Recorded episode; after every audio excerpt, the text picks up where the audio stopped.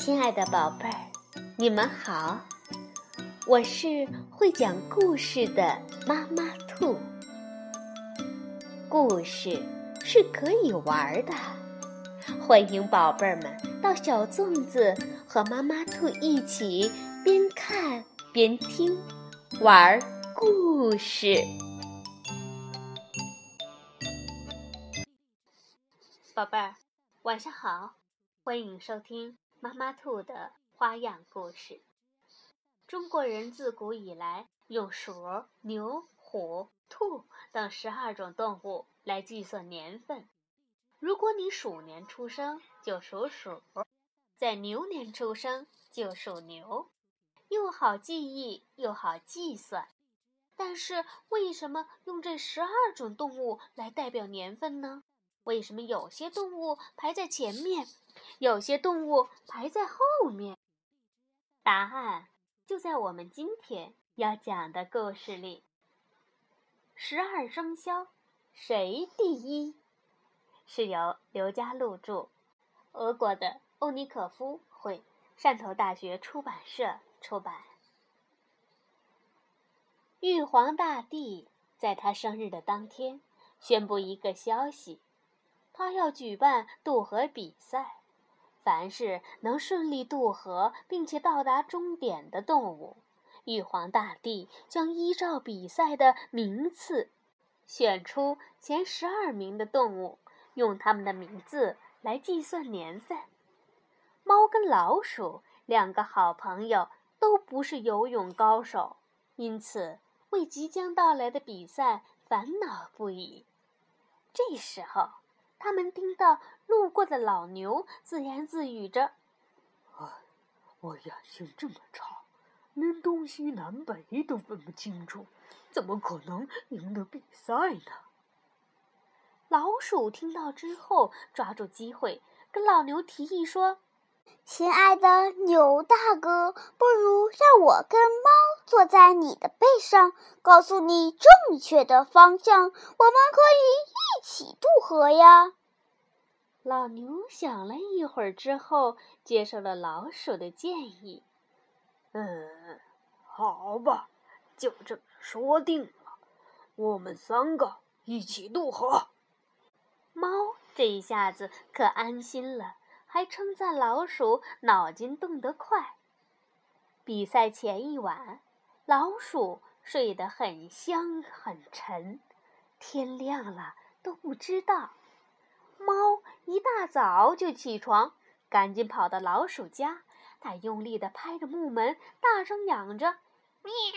老鼠，起床了！别忘了，我们得在比赛中抢第一呢。”等老鼠洗完脸，穿上衣服，两个好朋友就出发了。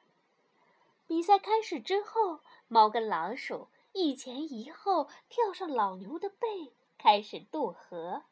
老鼠喊着：“加油啊，老牛大哥！”没错，喵！胜利一定是属于我们三个的！哈哈哈哈哈！猫也大声加油。老牛奋力的游呀游，一路领先其他对手。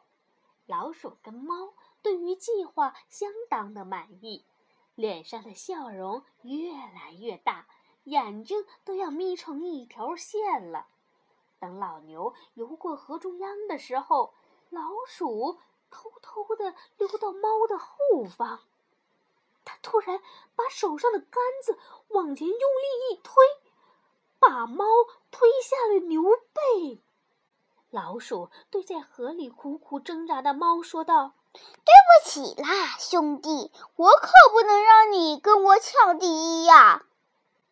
就在老牛游到岸边要踏上河岸前，老鼠抢先一步从它的头上跳下来，冲到玉皇大帝的面前，成为第一个到达终点的动物。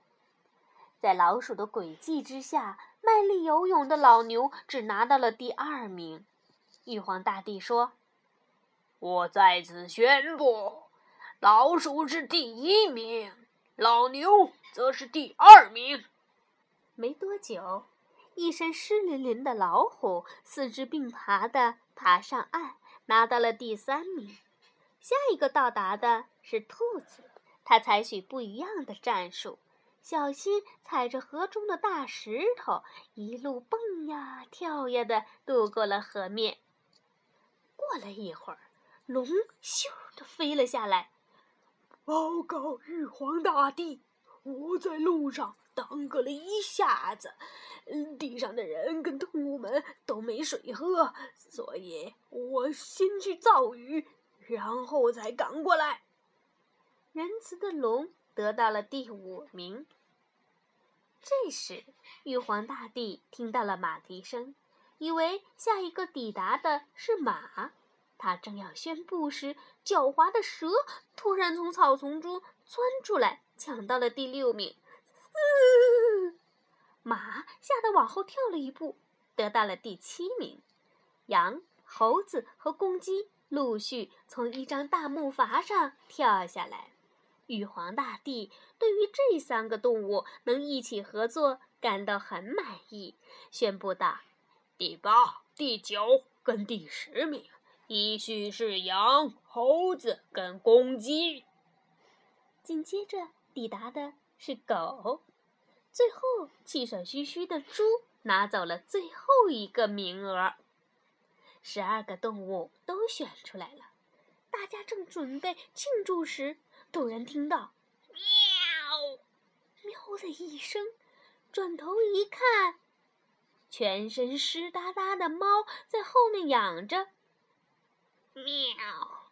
玉皇大帝，我我到了。”玉皇大帝看着猫，同情的回答说：“小家伙，真可惜，你来晚了一步。”喵！都是你这没义气的家伙害的，我绝饶不了你！猫气愤的对着老鼠大吼。从此之后，两个好朋友变成了敌人。猫一见到老鼠，就想起这件事儿，千方百计的想吃掉它。而老鼠知道自己理亏，远远的见到猫就赶紧躲起来。现在我们用来计算年代的方式，就是根据这十二种动物的名字，也称为十二生肖：鼠、牛、虎、兔、龙、蛇、马、羊。猴、鸡、狗、猪。好了，宝贝儿，故事讲完了。那么你又是属什么的呢？晚安，宝贝儿。